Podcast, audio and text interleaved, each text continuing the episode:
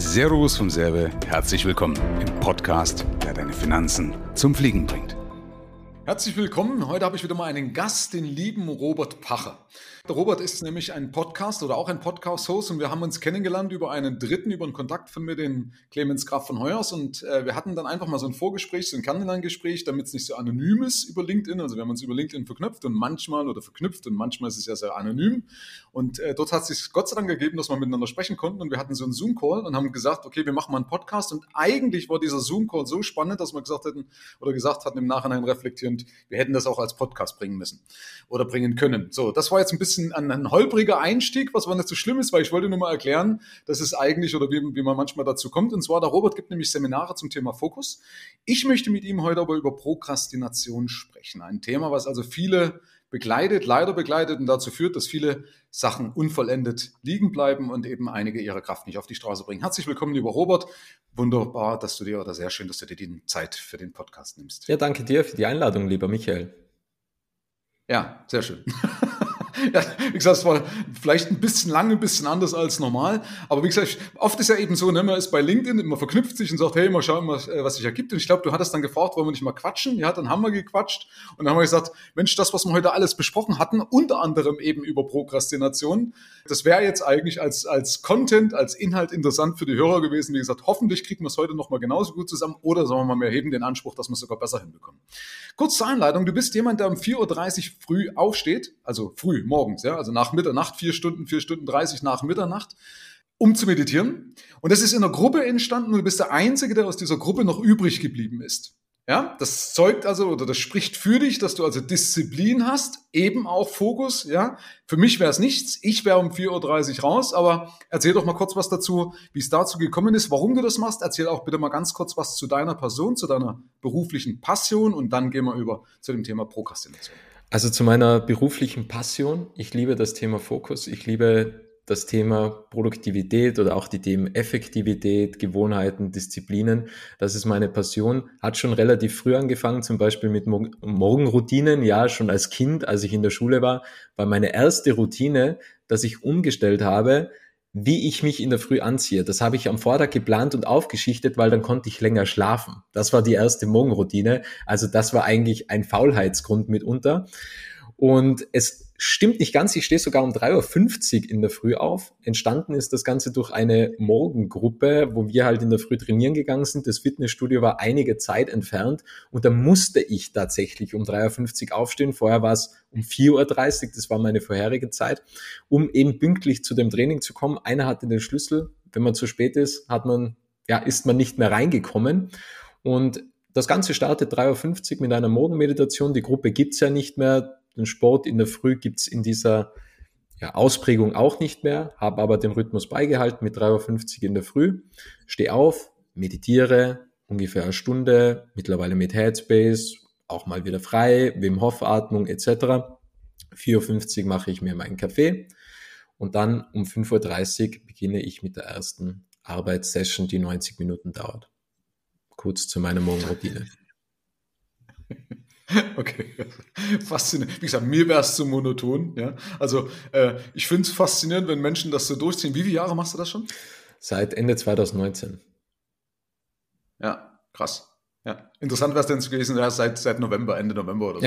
ja, ja, aber ist auch eine Leistung. Also das darf man ja nie absetzen. trotzdem, trotzdem auch eine Leistung, ja.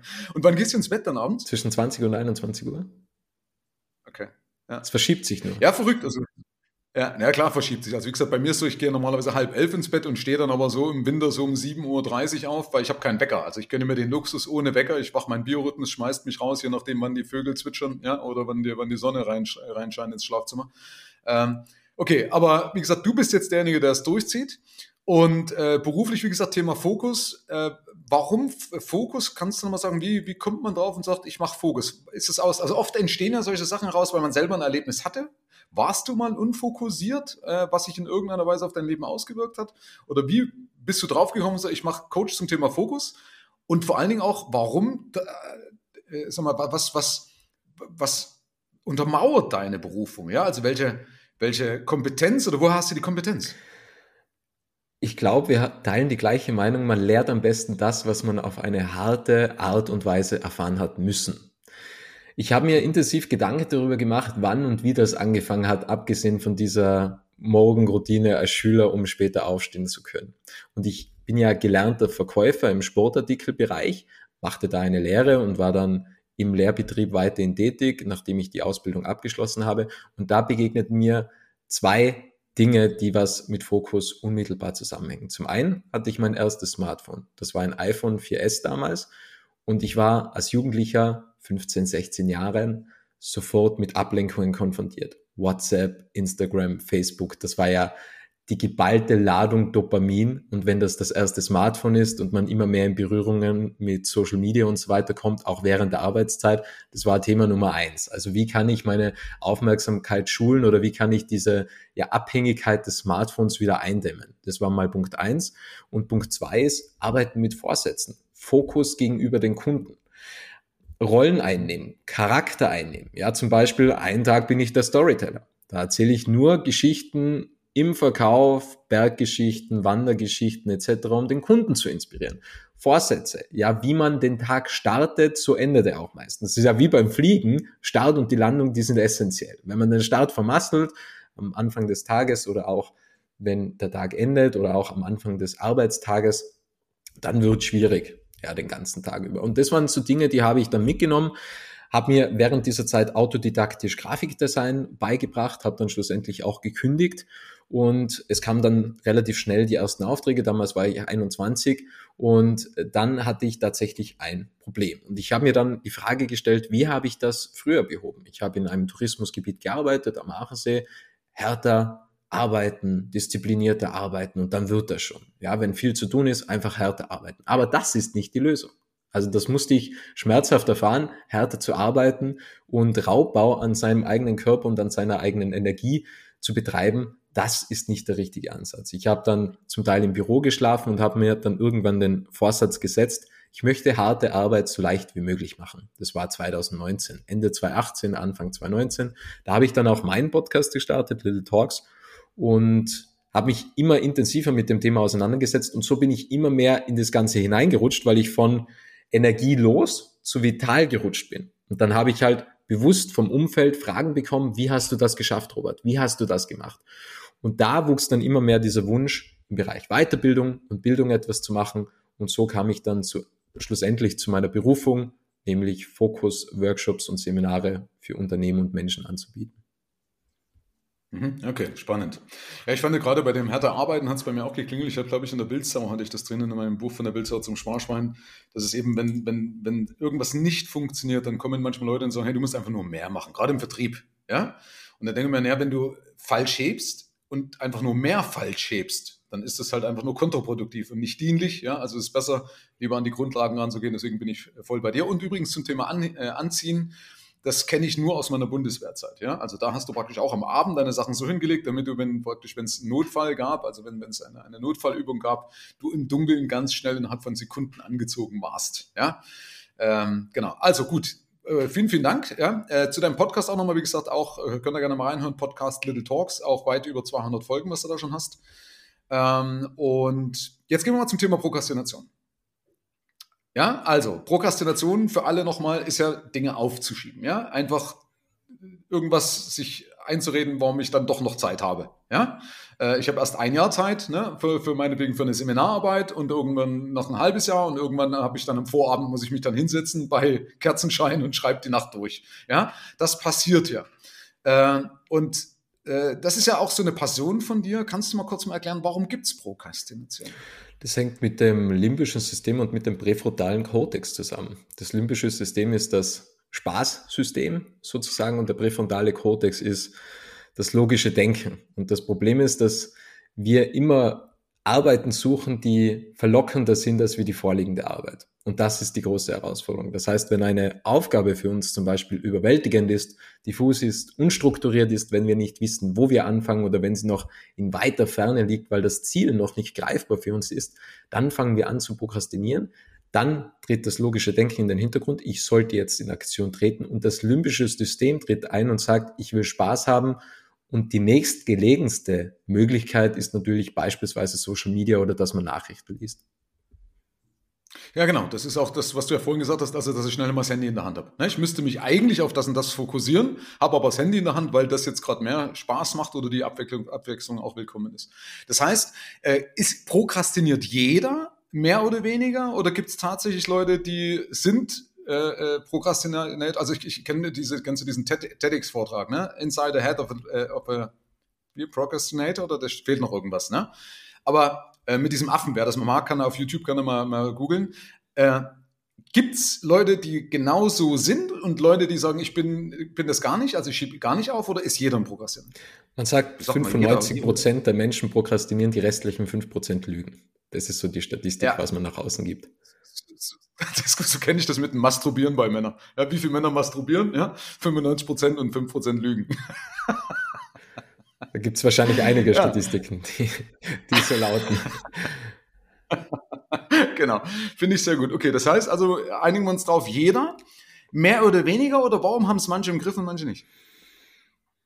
Weil einige damit bewusst umgehen, würde ich sagen. Die Frage ist immer, wann ertappt man sich dabei? Wir haben ja auch gesprochen über Prokrastination. Ab wann ist etwas Prokrastination? Und Prokrastination kann auch sein, wenn man eine Entscheidung aufschiebt. Das kann genauso prokrastinieren ja. sein. Das muss nicht unbedingt mit der Arbeit zu tun haben, dass man sagt, ich muss jetzt diesen Report schreiben oder diesen Blogartikel schreiben oder ich muss äh, beispielsweise den Podcast aufzeichnen oder bearbeiten. Das kann auch mit dem zusammenhängen. Jemand fragt dich um einen Termin und du weißt nicht, sollte ich dem Termin jetzt zustimmen oder nicht. Auch das ist eine Form der Prokrastination, des Aufschiebens ist, nicht, ich, ist es nicht immer eine Entscheidung? Also sag mal, wenn ich jetzt selbst wenn ich sage, ich, ich müsste jetzt, also in der Regel ist es so, wir haben dann Konjunktive drin, ne? eigentlich müsste man jetzt den Report schreiben, das ist so typisch, ne? oder eigentlich müsste man mehr Sport machen. Ja? Der, äh, und dann ist es ja so, ich entscheide mich jetzt dafür, den Report jetzt zu machen. Ja? Also ist doch immer eine Entscheidung, oder? Es ist immer eine Entscheidung, ja. Ja, ne, weil du gesagt hast, also auch eine Entscheidung kann Prokrastinieren sein, also nicht nur die Arbeit, sondern eine Entscheidung, sondern und, und ich glaube, eigentlich ist es ja immer eine Entscheidung. Genau. Ja? Also es gibt halt Leute, die sind in der Lage, sich dann besser zu entscheiden, oder warum gibt es Leute, die eben das im Griff haben? Wenn du sagst, alle prokrastinieren, warum oder was machen die Leute anders, die das im Griff haben und sagen, okay, ich schiebe nicht auf, ich schaffe meine Sachen äh, äh abzuarbeiten? Eine zeitliche Verknappung zum einen, wenn du eine Deadline hast, wenn du sagst, du musst den Report innerhalb von zwei Stunden abliefern, dann lieferst du. Also dann hast du ja quasi diese zeitliche Verknappung, bei der dann das logische, äh, der präfrontale, präfrontale das logische Denken eingreift und sagt, jetzt musst du das machen, sonst geht sich das nicht mehr aus. Und das, und das sind die Konsequenzen. Eine geistige Verknappung kann sich jeder schaffen. Wenn ich dir sage, lieber Michael, du stehst in der Früh auf um 7.30 Uhr und du hast nur eine Stunde heute Zeit, an diesem heutigen Tag weißt du genau, was zu tun ist.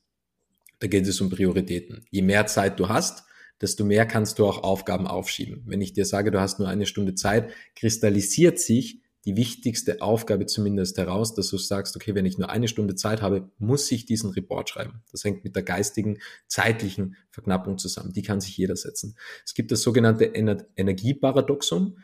Das lautet, man hat Energie, wenn man Energie benötigt. Vielleicht kennst du das selbst. Es gibt Zeiten, da hat man einfach weniger Energie, aber auf einmal denkst du, oh, das muss ich noch ganz prompt machen. Das ist jetzt dazwischen gekommen und auf einmal ist diese Energie wieder da.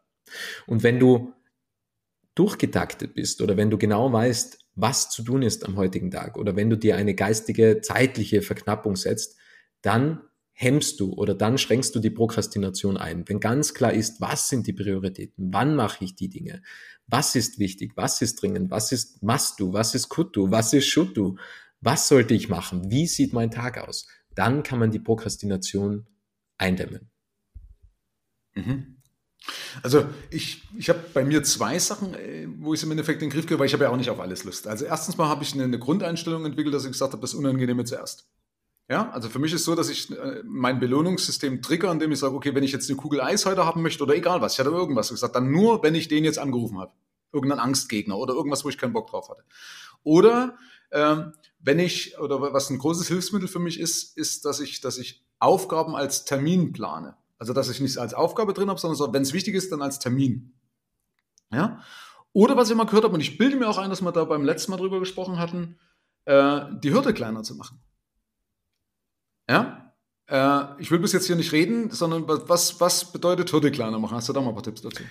Die Aufgabe so leicht wie möglich zu machen. Ich würde auch noch anschließen auf deinen Satz, eat the, uh, eat the frog sozusagen, die schwierigste oder die Aufgabe, die was man am wenigsten gerne machen möchte, direkt am Morgen zu machen. Wie würde die Aufgabe aussehen, wenn sie Spaß macht? Das ist eine Frage, das ist eine Phrase, die tatsächlich die Aufgabe komplett verändern kann. Wenn du dir selbst die Frage stellst, ich will diesen Menschen nicht anrufen oder ich will diese E-Mail nicht schreiben, aber wie würde die Aus Aufgabe aussehen, wenn sie Spaß macht? Du kannst dir auch eine andere Frage stellen. Wenn es einen Angstgegner gibt, ja, bei einem Telefonat, bei einem Meeting etc., wie würde ich an die ganze Sache rangehen, wenn ich selbstbewusst bin? Das sind zum Beispiel Fragen, die man sich stellen kann. Oder auch, was ist der, was ist das dahinterliegende Ziel? Wenn man eine Aufgabe hat, zu analysieren, warum möchte ich diese Aufgabe machen oder warum mache ich diese Aufgabe? Und dann kommt man drauf, Report schreiben an den Kunden wegen dem und dem. Warum? Wegen dem und dem. Warum? Wegen dem und dem. Man stellt fünfmal die Warum-Frage, kommt immer mehr auf den Kern der Antwort zurück. Wie macht man die Hürde kleiner? Das ist eine exzellente Frage, Michael. Und zwar indem, dass man sich die Frage stellt, was ist der kleinste Schritt? Und es muss gar nicht sein, dass man sofort weiß, was ist der kleinste Schritt, sondern der kleinste Schritt ist anzufangen. Was wir ab und zu machen in der Prokrastination ist Dinge zu tun, ohne die eigentliche Sache zu tun. Wir sprechen miteinander und ich sage dir, ich werde das erledigen. Ich lese einen Blogartikel. Wie erledige ich die? Wie schreibe ich einen Report? Ich lese ein Buch darüber. Wie schreibe ich einen Report? Ich schaue ein YouTube-Video an. Wie schreibe ich einen Report? Ich bin sauer darauf, dass du, Michael, schon bereits einen Report geschrieben hast und ich selbst noch nicht. Und das ist die Krux. Mhm. Die einzige Sache, die Sache zu erledigen, ist die Sache zu erledigen. Und das vergessen wir ab und zu. Wir planen zu viel, anstatt einfach zu machen und zu tun. Das heißt, das Wichtigste ist anzufangen. Einfach zwei, drei Minuten kleine Hürden. Zwei, drei Minuten, vier Minuten. Einfach anfangen und dann ist man schon einmal in der Arbeit drinnen. Mhm. Umsetzen ist wie wollen, nur viel krasser, ne? Habe ich schon mal gelesen. Definitiv, ja. ja, okay. Äh, und wie bringe ich, äh, oder wie, wie schaffe ich es, andere Leute zu motivieren dazu? Also du bist ja auch im Coaching, ja, und, und wir haben ja beide auch Coaches, das heißt also Leute, die wir begleiten und äh, manchmal schieben die ja auch auf. Wie kann ich als Mensch Menschen beeinflussen, damit sie eben äh, genau ihre Ziele auch erreichen? Wie kann ich sie dabei unterstützen? Also im Coaching bin ich nicht tätig, also ich mache es nur in, in Gruppenseminaren und Workshops im Rahmen ähm, eines, eines inhaltlichen Lehrvortrags. Aber wie kann man Menschen motivieren? Ich glaube, dass das sehr werteorientiert ist. Wie kann ich Aufgaben so angehen, dass sie mit meinen Werten übereinstimmen. Das hängt mit der Proaktivität zusammen, mit der proaktiven Gestaltung, mit der Eigenverantwortung. Und wenn ich sage, mein oberster Wert ist zum Beispiel Spaß, dann wieder die Frage, wie sieht die Aufgabe aus, wenn sie Spaß macht?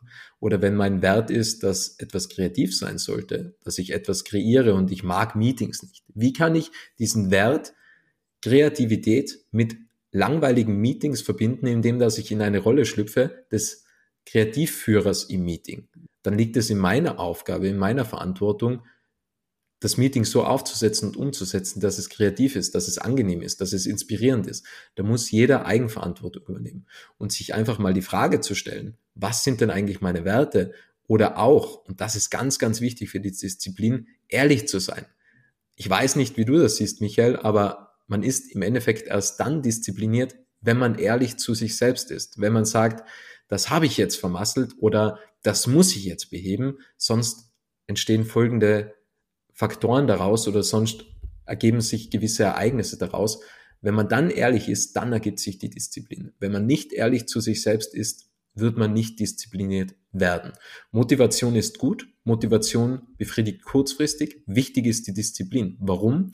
Weil wir immer auf das Level unseres Systems, auf unsere Gewohnheiten zurückfallen wenn du scheiterst in der Akquise, beim Reporter stellen oder keine Ahnung was, fällst du immer auf deine Gewohnheiten zurück. Wenn deine Gewohnheiten gut sind, dann hast du ja schon ein relativ hohes Level. Das heißt, du kannst scheitern beim Reporter stellen, du kannst scheitern bei der Akquise, du kannst scheitern bei einem Vortrag. Das alles ist erlaubt. Aber du fallst immer wieder zurück auf diese Basislinie deiner Gewohnheiten, deiner Routinen. Genau. Ja, nachvollziehbar, genau. Ja, das, ja. Äh, also ehrlich zu sich selbst sein ist natürlich ultra wichtig, weil ansonsten mache ich ja meinen Selbstwert auch kaputt. Ich mache mich ja unglaubwürdig für mich selbst, ja, und das ist ja wieder meinen Selbstwert Äh, und, aber das Ding ist halt, viele überspielen es ja dann, ne? Die sagen, ja, ja, ich weiß und so, ne? Und dann weiß ja, ne, dann wird das praktisch überspielt. Die sind sich dessen schon bewusst, aber äh, wollen es trotzdem nicht annehmen. Also sie sind in einer gewissen Weise ehrlich zu sich selbst, wollen es aber nicht annehmen. Keine Ahnung, ob ich das, ich bin jetzt kein Psychologe. Äh, kannst du da noch was dazu sagen? Also die, die, die lächeln das weg, ja? die versuchen es ins Lächerliche zu ziehen. Ja, also mich hat der Gedanke geprägt und mit dieser Intention mache ich viele Dinge im Leben. Irgendwann wird es das letzte Mal sein. Und dieser mhm. Gedanke, der ist gar nicht so einfach zu verarbeiten. Ich habe gestern Beine trainiert im Fitnessstudio und habe Kniebeugen gemacht mit 100 Kilo und habe mir gedacht, irgendwann würde es das letzte Mal sein, dass ich das machen kann. Ich weiß aber nicht, wann es soweit ist. Das ist ja eigentlich das Schwierige. Irgendwann werde ich aber nicht mehr 100 Kilogramm Kniebeugen können. Das ist ganz logisch im Endeffekt. Irgendwann werde ich auch nicht mehr die Möglichkeit haben, Menschen zu inspirieren, Menschen zu begeistern. Irgendwann werde ich nicht mehr die Möglichkeit haben, mit dir zu sprechen. Deswegen muss ich die Verantwortung immer im Jetzt suchen. Und das ist das große Problem. Wir schieben Dinge in die Zukunft. Das Jetzt ist das alles Entscheidende. Und jetzt kommt ein weiterer Faktor, das Jetzt, die Gegenwart, nicht als Mittel zum Zweck sehen, sondern das Jetzt ist der Zweck bereits. Das ist das Schwierige beim Aufgaben erledigen im Unternehmertum oder auch wenn man Arbeitnehmer oder Arbeitnehmerin ist, dass wir Aufgaben als Mittel zum Zweck sehen. Und das ist immer sehr fatal. Warum? Da stelle ich jetzt die Frage an dich. Hat es schon mal Ziele gegeben, bei denen du dachtest, wenn ich die Ziele erreiche, dann bin ich glücklich? Ja, ja, klar. Das habe ich auch in meinem Buch mal thematisiert, ja. Man ist vielleicht kurzfristig glücklich, aber dann geht's weiter. Und das ist sehr schwierig. Also, wenn man mal überlegt, wenn es schlecht läuft, Michael, was machst du dann? Du gehst zur Arbeit, oder? Wenn es durchschnittlich ja. läuft, was machst du dann? Gehe ich zur Arbeit. Und wenn es gut läuft? Gehe ich auch zur Arbeit. Dann gehe ich auch zur Arbeit. Eben. Also es geht immer gleich weiter. Und das zu erkennen, dass ja. es nie ein Endziel gibt, weil egal ob es gut läuft, schlecht läuft, enorm gut läuft, ja, ausgezeichnet läuft, man macht immer weiter. Und das sind auch im Endeffekt Disziplinen oder Gewohnheiten. Oder das ist auch im Endeffekt ein guter Ansatz, wenn man sagt, man prokrastiniert zum Beispiel, dass es immer weitergeht. Es wird immer Aufgaben geben, es wird immer Möglichkeiten geben. Man muss immer, immer, immer weitermachen und es wird immer wieder Probleme geben. Es ist ein Problem-Solution. Ja. Ja, ich bin bloß gerade am überlegen, ich, will, ich, ich würde, glaube ich, jetzt gerne ein bisschen rumstänkern, ja, mit dir. Gerne. äh, weil, also äh, ich mag solche Ansichten. Äh, zum Beispiel, wenn mir irgendwas auch wirklich richtig auf den Keks geht und ich gehe hier vor zu mir äh, oder mit, dem Hund bei mir Gassi, komme ich am Friedhof vorbei, denke ich mir auch immer, die würden mit jedem Problem mit mir tauschen. Ja? Das hilft für so einen Moment, aber nicht in, in irgendeinem Stresslevel, wenn ich hier gerade am PC mich wieder über meine, über meine EDV äh, oder den Mangel, äh, die, die, die nicht funktionierende EDV echauffiere. Äh, dann helfen solche Instagram-Sprüche nicht. Ja, du musst nur einmal mehr aufstehen, als du hingefallen bist und so weiter. Ja, und genauso ist es auch mit mit dem mit dem äh, irgendwann ist es das letzte Mal, dass ich das tue. Äh, ich teile absolut deine Meinung und ich finde, man sollte diese Demut schon haben. Das wäre schon gut. Ähm, weil ich dann eher auch in dem Augenblick verweilen kann und mich hat das auch geprägt. Es gibt einen ostdeutschen Liedermacher, Gerhard Schöne, wirst du nicht kennen und er hat eben ein Lied geschrieben, da kannst du mal gucken, irgendwann, wenn du das öfters mal bringst, kannst du das mal bringen. Und er schreibt oder singt, besingt er eben, also das Lied heißt irgendwann, besingt er eben, irgendwann isst du das letzte Mal Brot. Ja? Und keiner weiß eben genau, wann das ist. Ja? Und äh, dass du eben die Zeit, die du, die, du, die du hast, genießt, weil du nicht weißt, wann es vorbei ist. So, soweit die Theorie. Soweit für den Moment, wenn du das Lied hörst, sagst, jo, bin ich total d'accord und äh, das hält eine halbe Stunde an und dann ist wieder vorbei. Ja, also, deswegen stänkern, wie kriege ich das trotzdem in die Reihe, dass ich dann sage, okay, weil ich weiß ja, dass ich morgen wieder aufwache. Mit der, die, die Wahrscheinlichkeit, dass ich morgen aufwache, ist höher auf jeden Fall, als dass ich tot bin. Die statistische Wahrscheinlichkeit. Ja? So, und das wissen doch die Leute. Ja, die Leute wissen, ich müsste was für die Rente machen, weil das ist schnell vorbei, trotzdem machen sie es nicht. Die wissen, ich müsste eigentlich jetzt mein Geld für die Steuer zurücklegen, machen es aber nicht so vielleicht, wie sie sollten. Sie müssten Sport machen, weil sie wissen, wenn ich keinen Sport mache, holt mich das ein, trotzdem machen sie es nicht. Ja?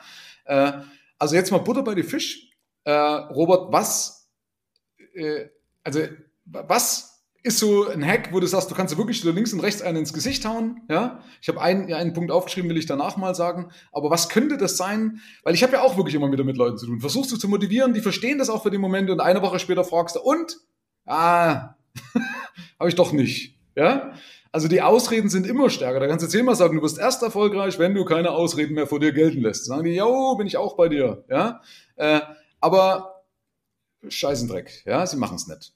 Also, hast du noch mal irgendwie, wo du sagst so, wie, wie, also man nicht Tütü, sondern ins Gesicht rein die schmerzhafte Variante. Gibt es ein ganz konkretes Beispiel, bei dem ich dir helfen kann? Oder ja. soll ich es sehr allgemein formulieren? Aber wenn du ein Beispiel hast, ist also natürlich. Ich das Problem, also ich, Du kannst auch ganz konkret machen, also so konkret wie möglich, weißt du, weil ich habe nur jetzt gerade so zwei Leute im Kopf, die jetzt in meinem Umfeld, wo ich weiß, okay, die, die prokrastinieren zum Beispiel sehr, sehr extrem, ja. Äh, und die Leute, die das hören, die ja sich zum Beispiel aufgrund des Titels auch angesprochen fühlen, die sollen ja auch dann sagen, okay, ja, ich fühle mich jetzt auch erkannt, bei mir helfen vielleicht diese Instagram-Sprüche auch nicht oder nur bedingt oder nur temporär. Also hau raus, was du weißt, lieber Robert. Äh, das darf wehtun und vielleicht muss es auch wehtun, keine Ahnung, was, also mach, mach bitte keine Probleme. ja, ja. Also ich bin immer noch der Meinung, Ehrlichkeit. Also das ist, das ist das A und O. Und man kann auch andere Leute mit einbeziehen. Also das, was passiert, wenn ich weiterhin, weiter dahin schludere. Also die Frage ist, was ist dir wichtig im Leben? Und ich glaube, irgendwie weiß, weiß das schon die jeweilige Person. Also mir ist zum Beispiel Familie wichtig. Ja, könnte ein Beispiel sein. Und dann darauf einzugehen, auf diesen Schmerzpunkt, wenn der familienzentriert ist, wenn der Kompass oder seine Zielorientierung Familie ist und Familienzugehörigkeit und Familiensicherheit, wenn das seine Sicherheitsbasis ist, dann kann man da angreifen. Also das ist ein großer Angriffspunkt, dass man sagt, okay, was denkt deine Familie über dich, wenn du nicht vorsorgst? Könnte sein, ja. Also ist jetzt nur ein Beispiel. Jeder hat ja verschiedene Zentren. Also aus der Sicht der Tochter zum Beispiel, hey, was bist du von Papa, ne, wenn du das nicht in den Griff kriegst oder wenn du das beispielsweise damit ihr Studium riskierst? Was bist du für eine Lusche? Ja, ja. aus Sicht deiner ja, Tochter. Definitiv. Also wenn der Druck von außen zunimmt, dann kann sich auch was verändern. Es gibt zwei verschiedene Verhaltensmodelle. Es gibt die intrinsische Motivation oder die extrinsische Motivation. Wie sieht das Verhaltensmodell aus? Du fühlst dich inspiriert von einem Influencer und sagst, ich gehe zukünftig ins Fitnessstudio, weil diese Influencerin oder dieser Influencer hat mich inspiriert. Das ist aktionsbasierte Veränderung. Du versuchst über die Aktion deine Identität zu verändern. Das geht zu einem gewissen Maß. Es ist der schwierige Weg, über Aktion irgendwann zu erkennen, ich kann trainieren, ich bin gesund und habe die Glaubenssätze dazu und meine Identität ist ein Sportler. Einfacher ist die Identität von außen nach, von, von innen nach außen zu kehren. Also was ist meine Kernidentität oder wie sollte die Identität ausschauen? Familienvater beispielsweise, Absicherung für die Familie und aus dem heraus handeln. Und das Bild muss so konkret wie möglich sein. Wie sieht diese Identität aus? Was willst du denn eigentlich? Also, und da kann man wirklich in die Tiefe gehen. Was willst du und warum hast du es nicht? Weil die Entscheidung kann jeder selber treffen. Das Leben ist immer Beispiel? auf Entscheidungen basierend. All die Entscheidungen, die du getroffen hast, basieren, ist heute dein Leben sozusagen. Und da wirklich in die Tiefe gehen. Warum willst du das? Immer wieder nachfragen. Warum, warum, warum? Viele Leute sagen, sie wollen. Hast du dann ein konkretes Beispiel für diesen inneren Dialog, um die Hörer was abzuholen? Hm. Ich würde jetzt einfach mal beim Sport bleiben. Also viele sagen ja, sie wollen abnehmen oder sie wollen, sie wollen ein Sixpack haben etc. Ich sage immer, das Wissen ist da draußen. Wenn wir alles anwenden würden, ja, ist ja auch eine Form der Prokrastination. Man liest dein Buch, macht daraus nichts. Ja, ist ja auch Prokrastination. Wenn ich sage, ich will Sportler werden, ich will Radfahrer werden oder Fußballer werden und gehe aber nie, lies alles über, über Fußball, aber gehe nie auf den Fußballplatz, das ist ja Blödsinn.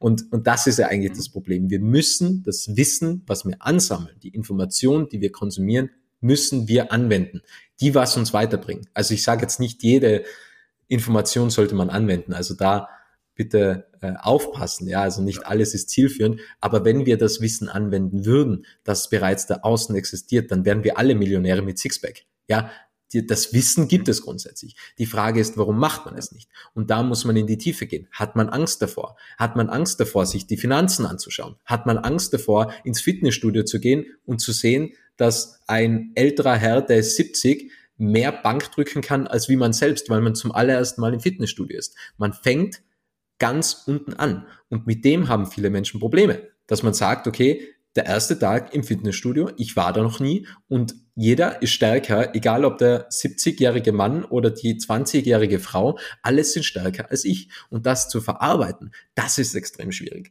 Und da kommt der Neid ins Spiel. Neid ist der größte Fokuskiller, den es unter anderem gibt. Wenn ich neidig bin und sage, warum drückt dieser Herr mehr auf der Bank, der was 70 Jahre alt ist? Warum ist das so? Und wenn man dann in die Neidfalle tappt, dann wird man abgelenkt. Man muss sich selbst treu bleiben. Und das ist das Problem. Viele Menschen wollen ein Leben führen, das sie gar nicht führen wollen. Sie eifern Dinge nach, die wollen sie gar nicht. Die beneiden dich für die Uhr, für die Brille etc. beispielsweise oder beneiden eine andere Person und sagen, ich will genau das Leben führen. Aber sie sind nicht bereit, die Entscheidungen zu treffen. Das heißt, was wollen sie denn wirklich? Wollen sie wirklich das Äußerliche oder wollen sie ähm, Beziehungen, die was tiefsinnig sind? Was wollen die Menschen? Und je mehr man daraus findet, desto besser kann man ansetzen. Wenn ich weiß, was ich will, dann kann ich alles auf die Werte ablegen. Wenn ich weiß, was ich wirklich erreichen möchte oder was mein Ziel ist oder was kann im schlimmsten Fall passieren. Und sich dem Ganzen stellen, ehrlich zu sein und ehrlich zu sich selbst zu sein, habe ich alles getan. Und ich glaube, wir reden ja immer über Ziele. Und ich glaube, das Ziel von jedem Menschen ist es, das höchste Potenzial abzurufen. Sollte es sein. Und man weiß es aber nicht, was das höchste Potenzial ist. Aber wenn man sich es mal vorstellt, was könnte mein höchstes Potenzial sein? Was macht die Person? Durch was geht diese Person durch? Welche Entscheidungen muss diese Person treffen? Einfach sich mal die Fragen zu stellen, was kommt dann? Das ist das Wichtige, weil es wird immer Schwierigkeiten und Herausforderungen geben. Die wird es geben. Ob ich jetzt auch viel Geld zu haben, kann ein Problem sein. Das heißt ja nicht, dass Geld meine Probleme löst, aber kein, beides ist schwierig. Ich sage immer, der Schmerz ist immer da, aber für welche Seite des Schmerz entscheidest du dich? Es Instagram-Spruch, klar, aber die Gewichte im Fitnessstudio werden nicht leichter, du wirst stärker. Das ist ja ganz klar. Und aber es entsteht immer noch Schmerz. Warum ist dieser Schmerz noch da? Weil der immer existent ist. Und egal, ob du jetzt fünf Euro hast oder um bei deinem Thema zu bleiben, 1000 Euro hast, 100.000 Euro oder 10 Millionen, das ist völlig egal. Es wird immer Schmerz geben, weil wir in einem Problem-Solution-Cycle leben. Wenn du Single-Probleme hast, ganz klar, dann hast du Single-Probleme, gehst in eine Beziehung, was hast du? Beziehungsprobleme. Sagst du, okay, wie löse ich meine Beziehungsprobleme? Richtig, heiraten. Dann, was hast du? Eheprobleme. Dann sagst du, ja, wie löse ich das? Ja, Scheidung. Was hast du? Scheidungsprobleme. Und dann wieder zurück zu den Single-Problemen. Dass es keine Probleme mehr gibt, mhm. das wird es nie geben. Man muss sich aber dessen bewusst werden. Ja, nur Tote haben keine Probleme. Ja, und nur Tote haben keine Probleme. Genau. Und die ja. Probleme, die du aber im Leben hast, die, die sind ja immer lösbar. Das ist ja das Spannende. Du wirst ja jetzt nicht mit Problemen konfrontiert, Du bist ja nicht am Anfang deiner Selbstständigkeit mit Problemen konfrontiert worden, die du heute hast. Warum du hättest sie höchstwahrscheinlich nicht ja. lösen können. Probleme werden immer da sein. Richtig. Und das zu kommen. Du wächst eben auch, die Probleme werden deswegen auch immer größer, weil du die Kleinen gar nicht mehr kriegst. Ja, die Kleinen, ja. wie gesagt, du, du, bist ja dann ein Problemlöser. Ich habe übrigens gerade mit Fitnessstudio, weil du gesagt hast, hier, äh, ich weiß nicht, welche Aussage war, äh, entweder du quälst deinen Körper oder irgendwann quält dich dein Körper. Ja. ja? Das ist ja einfach auch so. Ne? Du wirst irgendwann Krankheitserscheinungen haben und ich bin ja auch im Fitnessstudio mit weiß nicht wie alt der Peter, ich glaube auch um die 80. Ja, der ist halt fit. Ja, der hat, hat keine Rückenschmerzen und so weiter. Ne? Der, der, der trainiert halt im, im Fitnessstudio und sagt, ich habe meine Bewegung, ich bin geistig und so weiter, äh, bin ich on top. Ne? Also das ist natürlich schon auch eine dankbare Geschichte, wenn du sowas siehst. Also das heißt nochmal aus meiner Sicht, wenn ich dich richtig verstanden habe, das heißt eine Frage sich zu stellen, vor was habe ich Angst? Wovor habe ich Angst? Äh, wenn ich was nicht tue, wenn ich etwas aufschiebe. Ist das richtig? Ja, wovor habe ich Angst? Also wovor, warum schiebe ich meine Finanzen auf? Warum? Wovor habe ich davor Angst? Habe ich davor Angst, dass ich sehe, ich habe meine Finanzen nicht im Griff? Warum habe ich Angst, ins Fitnessstudio zu gehen? Habe ich Angst, mich in der Umkleidekabine mich umzuziehen? Das kann ja genauso eine Angst sein. Warum habe ich Angst, diese E-Mail zu schreiben? Habe ich Angst vor Ablehnung? Habe ich Angst davor, dass der Kunde absagt? Habe ich Angst davor, dass mich die Person ablehnt? Und das ist mal ganz, ganz wichtig, wie man die Probleme sieht ist das eigentliche Problem. Weil du kannst Akquise machen beispielsweise und irgendjemand sagt, Michael, ich habe einfach kein Interesse. Hat er an dir kein Interesse oder an deinem Produkt? Wir nehmen das immer alles persönlich. Und das dürfen wir nicht tun. Ja, aber das, das, das, das ist aber auch so ein Punkt, da kannst du mal sagen, das ist nicht gegen dich, trotzdem sehen wir es als gegen uns an.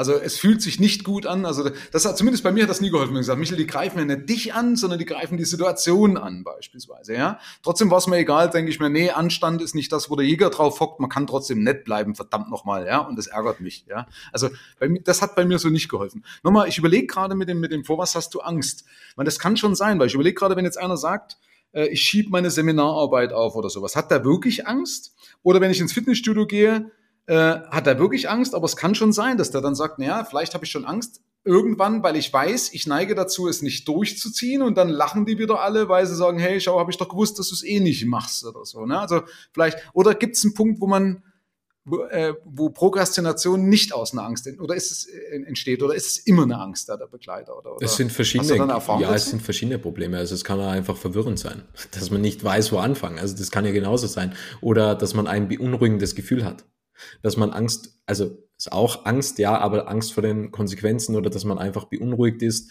das kann genauso sein ja oder dass man einfach überfordert ist überlastet ist dass man einfach nicht mehr kann ja, also das hängt auch wieder mit der, mhm. mit der, wenn, wenn eine Aufgabe zu groß erscheint, dann hängt es mit dem zusammen, dass man einfach nicht weiß, wo ist vorne, wo ist hinten, wie soll ich das jemals schaffen, etc. Das hängt mit verschiedenen Dingen mhm. zusammen. Mhm.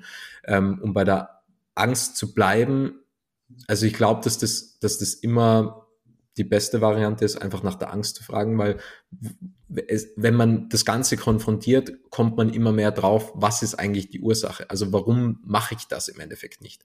Und einfach mal die Frage zu stellen oder dass sich mal jeder selbst die Frage stellt, warum, wa, was hält mich davon ab? Was hält mich davon ab, mich um meine Finanzen zu kümmern? Was hält mich davon ab, Verantwortung für meine Fitness zu übernehmen? Was hält mich davon ab? Und das weitere Problem ist, dass einige Menschen viel zu oft erzählen, was sie alles vorhaben. Und sie verlieben sich viel mehr in die Idee als wie die eigentliche Umsetzung. Und man sagt zwar immer, okay, ja. wenn man mit anderen Menschen spricht und dann ein Commitment ablegt und sagt, ich mache das, sie erzählen das so vielen Menschen, dass sie sich so sehr in diese Idee verlieben, dass sie nie mehr wieder in die Umsetzung kommen. Und das ist die Krux, weil wir schütten ganze Zeit Dopamin aus, wenn wir über die Idee sprechen oder sagen, ich bekomme jetzt meine Finanzen in den Griff und wir verlieben uns so in die Idee, dass wir sagen, nein, ich brauche es eigentlich gar nicht mehr machen, weil ich bin schon so auch schon glücklich mit dieser reinen Idee, mit dieser reinen Gedankenblase. Mhm. Ja, okay, guter Hinweis. Also nochmal auch sehr wertvoll, was hält mich davon ab? Eine gute Frage und vor allen Dingen aber auch zu hinterfragen. Ich kenne das eben dieses fünfmal Warum. Ne? Also immer fragen, warum hält mich das ab? Warum? Warum? Ne? Also fünfmal, ich weiß nicht, wie gesagt, da gibt es eine Bezeichnung sogar dafür, für diese, für diese Kette. Aber okay, sehr wertvoll, was, äh, was hält mich davon ab? Äh, und natürlich auch, dass es eigentlich gut wäre, wenn ich es schon verkacke, dass ich wenigstens irgendwie an meinen Routinen arbeite, damit meine Fallhöhe nicht so hoch ist. Ja, also das ist halt Leute wie du und ich, die halt diszipliniert sind, wir fallen halt nicht so hoch. Ja, also die, die, ich falle halt auf meinen Bürostuhl und der andere fällt halt in, in, in, in ein Totenbett. Keine Ahnung, ja, jetzt äh, metaphorisch gesagt. Äh, wie kann ich denn meine Routinen verbessern, dass ich zum Beispiel eben das, dass ich sage, okay, ja, ich habe grundsätzlich eigentlich äh, eh immer eine, eine, Form der Aktivität oder, oder ich weiß nicht, wie man das benennt. Also am besten mal nicht googeln, was andere Menschen machen. Ähm, das ist nämlich das Problem. Man muss mal ja. selbst herausfinden, was, was gibt es für Gewohnheiten und welche passen denn zu mir. Als Naivität habe ich auch am Anfang der Selbstständigkeit gesagt, okay, wie sieht die Morgenroutine aus von, von Menschen und habe halt irgendwie mal einen Blogartikel gelesen, erfolgreiche Menschen stehen um 5 Uhr auf. Dann habe ich gesagt, gut, ich will super erfolgreich werden, ich stehe um 2.30 Uhr auf. Das habe ich genau 21 Tage gemacht, weil man ja sagt, so lange braucht es, bis eine Gewohnheit dann integriert ist. Und das war der, das Blödeste, was man tun kann. Der Körper ist das nicht gewohnt, das ist eine radikale Umstellung etc. Also in kleinen Schritten auch da wieder anfangen. Und eine Gewohnheit nach der anderen. Man, und Gewohnheiten entstehen ja immer durch selber. Im Endeffekt gibt es einen Auslösereiz, die Gewohnheit und die Belohnung, die dahinterliegende Belohnung. Ja. Und dann müsste man schauen, wie kann man Gewohnheiten ersetzen. Beispielsweise, man steht in der Früh oder Wecker klingelt und man greift sofort zum Handy. So, dann sollte man mal das Handy, man sagt, okay, in der Früh wegen Serotonin etc., man möchte nicht sofort in diesen mentalen Bewusstseinszustand eingreifen mit dem Smartphone, weil man ist da wieder selber fordert und hat die Gedanken überall und das Stresslevel steigt, dass man das Handy zum Beispiel in einen Schrank legt. So, das wäre mal ein Schritt. Dann ist die Gewohnheit, dass man sich beispielsweise ein Glas Wasser zur Verfügung stellt am Nachtkastel. Und das ist dann das Erste, was man zum Beispiel tut. Und je länger man das quasi hinauszögern kann, diese Gewohnheit, umso besser ist es. Dass man dann irgendwann vielleicht der Gewohnheit nachgibt, ja, das kann passieren. Irgendwann werden wir das Smartphone unweigerlich in die Hand nehmen.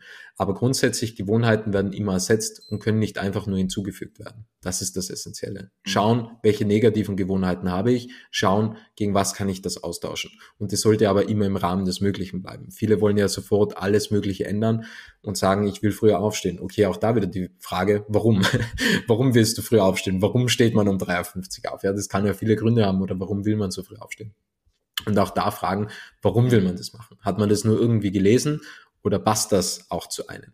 Weil nicht jede Routine passt auch zum eigenen Leben, das muss man auch sagen. Also nicht jeder hat die Freiheit und man kann viel Gewohnheiten zur Verfügung stellen, aber da muss jeder selbst einmal analysieren, welche Gewohnheiten gibt es und welche Gewohnheiten möchte ich unter Kontrolle kriegen oder welche möchte ich ändern und durch was kann ich diese Gewohnheiten ersetzen.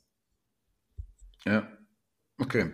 Nochmal zu den 21 Tagen, weil äh, ist, mittlerweile gibt es übrigens Studien, ich weiß nicht, also das wirst du wahrscheinlich wissen, gehe ich davon aus, aber dass diese 21 Tage nicht stimmen, sondern das immer von der Persönlichkeit. Ja, bis zu 90 also Menschen abhängig ja, teilweise sogar mhm. länger. Also es gibt sogar Studien, die sagen, es braucht, manche brauchen halt einfach ein halbes mhm. Jahr, manche haben es in drei Tagen drin ne? und manche brauchen einfach. Also Fakt ist einfach bloß, lass mal den Zeitraum weg, es dauert einfach je nach Typ, okay? Ein, was hatte ich vorhin noch ansprechen wollen, das wäre so das Letzte, was ich gerne jetzt ins Feld werfen würde. Äh, was mir nämlich immer geholfen, äh, geholfen hat, das hältst von so einem positiven Feindbild. Ist das jetzt typabhängig? Also zum Beispiel hat mir immer geholfen, entweder was würde mein Vorbild jetzt tun, das hast du ja vorhin ja auch, glaube ich, mal kurz angesprochen gehabt, aber eben auch, äh, nee, bei mir war das mal so eine Zeit lang, dann würde der ja gewinnen, weil er gesagt hat, du wirst eh scheitern, Michael. Ja, also ich bin so ein Reaktanztyp. Ja, also bei mir ist es leichter, wenn man sagt, pass auf, Michael, das schaffst du, dann fällt mir das schwerer, was durchzuziehen, als wenn er sagt, schaffst du eh nicht.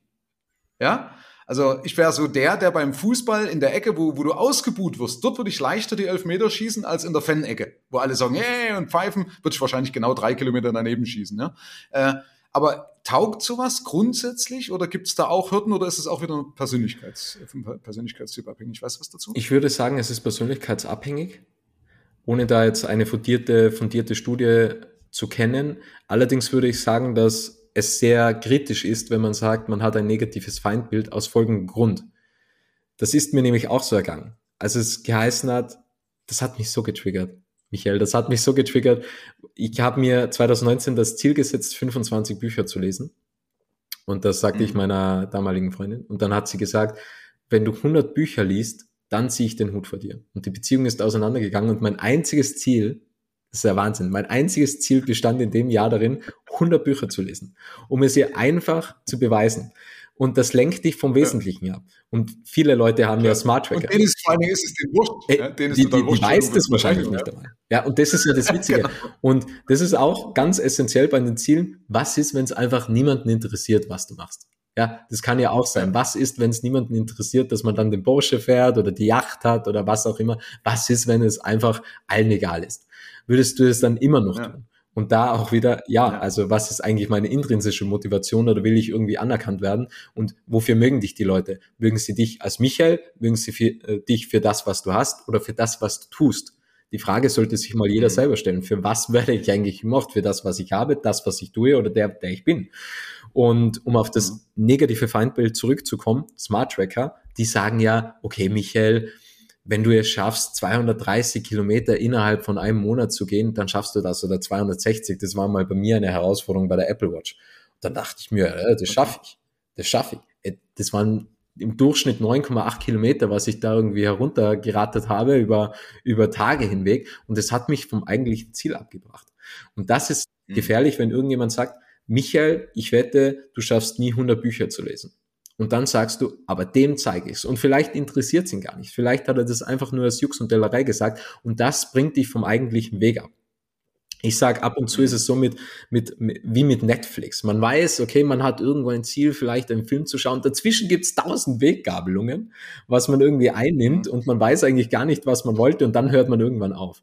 Und das ist eben das Schwierige. Man muss konsequent an dem Ziel festhalten und an System bauen. Ja, Motivation ist das eine, Systeme sind das andere, dass man wirklich konsequent dranbleibt und daran arbeitet und dann wird es unweigerlich Erfolge geben. Und ich, vielleicht siehst du es gleich, Erfolg ist unsichtbar. Also all die Aktionen, die wir setzen, sieht man nicht. Die sieht man irgendwann, das sind irgendwelche Samen, die wir pflanzen, aber es ist halt Ursache und Wirkung und mit dem muss man leider leben ja. und ja, mit Wohlwollen einfach dem Ganzen entgegentreten und wissen, irgendwas wird schon passieren. Genau, ja, irgendwas auf jeden Fall. Ne? Wie gesagt, wenn du Gott zum Lachen bringen willst, erzähl ihm von deinem Plan. Ja, ne? äh, äh, ja nimm wir das mal als Schlusswort, lieber Robert. Also ich fand es äh, sehr, sehr hilfreich, sehr, sehr dankbar äh, und auch, auch also da, vielen Dank für die Zeit, dass du dir äh, genommen hast und Rede und Antwort gestanden bist. Und ich wollte es jetzt eben, wie gesagt, auch nicht zu leicht machen, weil wir sind ja genau diese inneren Konflikte, die, mit denen die Leute sich dann rumärgern und sagen, ja, das klingt jetzt erstmal logisch, aber dann mache ich das und dann kommen sie von ihrem Chakra-Seminar nach Hause und am Dienstag bricht schon die Welt wieder zusammen beim ersten Anruf, verstehst du? Das ist ja genau das, was mich aufregt, ja, weil, äh, ne, deswegen äh, sieh mir das bitte nach. Äh, das, ähm, äh, ja, ich, war mir einfach wichtig, dass ich dich so ein bisschen ärgere und ein bisschen aus der Raison hole. Ähm, ja, wie immer, lieber Robert, das Schlusswort geht an dich als Gast. Also vielen, vielen Dank nochmal. Merkt euch auch, also der Podcast Little Talks mit über 200 Folgen vom Robert. Ähm, das sind so einige Gespräche dabei, die mit Sicherheit interessant sind. Und äh, vor allen Dingen für die Leute, die also gerne um 3.50 Uhr aufstehen, ja, Leute, die sagen, ich will ausschlafen ohne Wecker, die sind dann bei mir besser aufgehoben. Aber schönes Beispiel, ne? beide Wege, beide führen äh, zum, zum jeweiligen, zur jeweiligen Befriedigung, zum jeweiligen Erfolg. Also es gibt eben nicht nur den Weg, sondern es gibt deinen Weg. Ja? Also nicht den Weg, sondern immer nur deinen Weg. Du hast das letzte Wort, lieber Robert. Vielen Dank. Ich möchte Danke sagen, lieber Michael, und für all die Personen, die bei mir auf dem Podcast-Kanal Little Talks vorbeischauen, da gibt es auch demnächst den Michael zu hören, je nachdem, wann die Folge online geht. Ich freue mich auf unser Gespräch und vielen Dank dir nochmals für die Zeit und für die Einladung in deinem Podcast. Danke, Michael.